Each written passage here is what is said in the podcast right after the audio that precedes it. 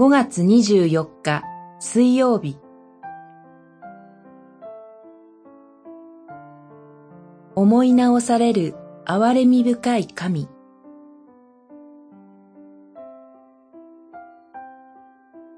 ヨナ書三章。神は彼らの技、彼らが悪の道を離れたことをご覧になり、思い直され、宣告した災いを下すのをやめられた。三章実節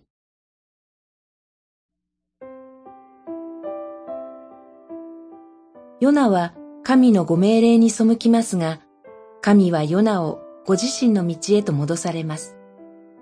それがニネベでの宣教でした。ヨナは神の命令通りに直ちにニネベに行き、あと40日すればニネベの都は滅びると教え、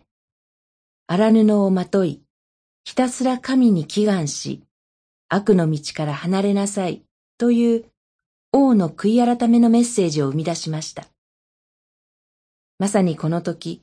ニネベの町はあのソドムとゴモラの町であるかのように、ヨナは民たちに伝えています。すると、ニネベの町の人たちは、ヨナの悔い改めを迫るメッセージを聞いて、そのことを信じ、聞き従いました。一日にして、ヨナの悔い改めの説教は、驚くべき効果を表すのでした。すると、神は、彼らが悪の道を離れたことをご覧になり、思い直されて宣告した災いを下すのをおやめになったのでした。ここでは劇的にニネベの町の人たちが悔い改め、滅ぼされなかったということになっていますが、それ以上に私たちの神は忍耐深い憐れみと愛に富んでいるお方であることを伝えています。ソドムとゴモラのような町、ニネベであっても、神の言葉を神の言葉として素直に受け入れることで、神は彼らに憐れみを注がれたのです。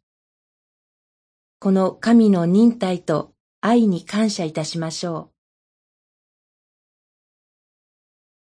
う。祈り。主よ、あなたの深い愛と憐れみを感謝します。